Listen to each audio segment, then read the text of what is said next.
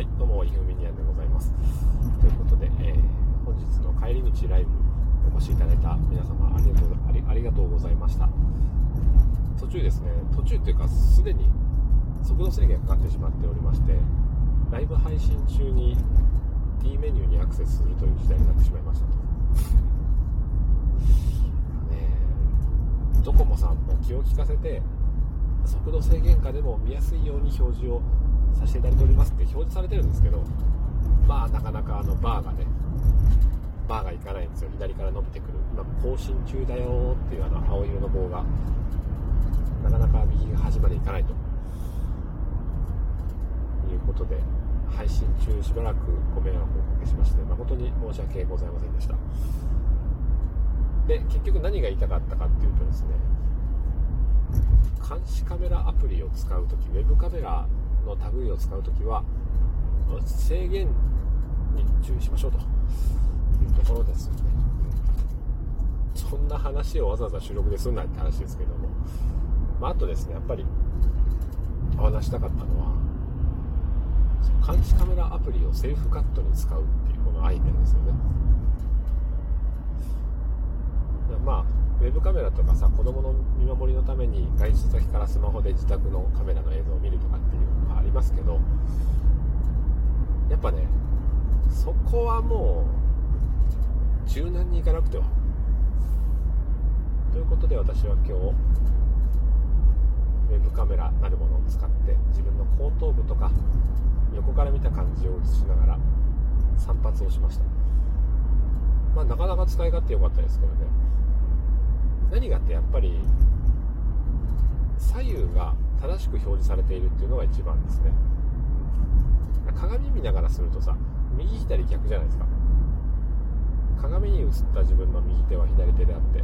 自分の右手は何だろうな鏡の中の人でいうと左手になってるわけですから本当に自分が人から見られている姿ではないわけですよ鏡って。ところが監視カメラとかそのカメラ映像を見ながら切ると自分の真実の姿により近い状態で髪の毛を切ることができる。そこのバランスを見ながら切ると大体人から見られている感じを整えることができるのでこれはおすすめだと。いうことです。意外にあの鏡でもいいんですけど合わせ鏡で大きな姿見の前にこうちっちゃい鏡を置いて、えー、ちっちゃい鏡で姿見映った後頭部を見ながら切るっていうのもいい。なんせね。腕が邪魔とか。なんか自分のその切ってる腕が邪魔して鏡見れっていうことがあるんですよね。これがね、まあ、机に置いたノートパソコンの画面に、えー、後頭部を映しているカメラ映像を映し出しているっていう状況はすごくやりやすくて。で正面見たままあの後ろ見れるんですよ目の前のパソコンに僕の後頭部が映ってるっていうだから完全に他人の髪の毛を切ってる感覚ですよね。他人の髪の毛を切ってるんだけども自分の肌の感触。髪の毛が引っ張られる感じとかこの辺危ねえんだとかっていう。食感食感触覚を伴ってお散髪ができるので。セルフカット苦手だなっていう方は是非ですねあの1つのスマホで後頭部を映しながらもう1つのパソコンかスマホとかでその様子を映し出してあたかも人の後頭部を切ってるのかぐらいの感じで自分の後頭部を切るっていう。あ後頭部を切るんですよシュクっていうイメージですけど。